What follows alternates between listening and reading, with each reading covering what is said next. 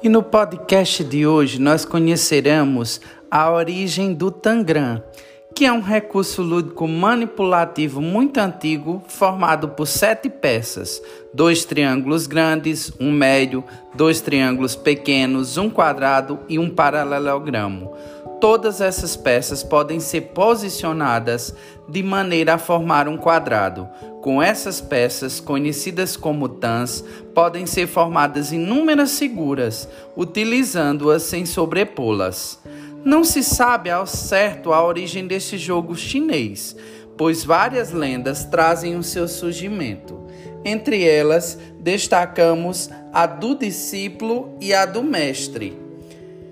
Um jovem chinês iria fazer uma viagem pelo mundo e o seu mestre, entregando um espelho de formato quadrado, pediu para que ele registrasse o que visse durante a viagem.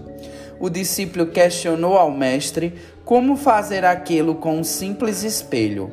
Nesse mesmo instante, o espelho caiu e se quebrou a sete peças.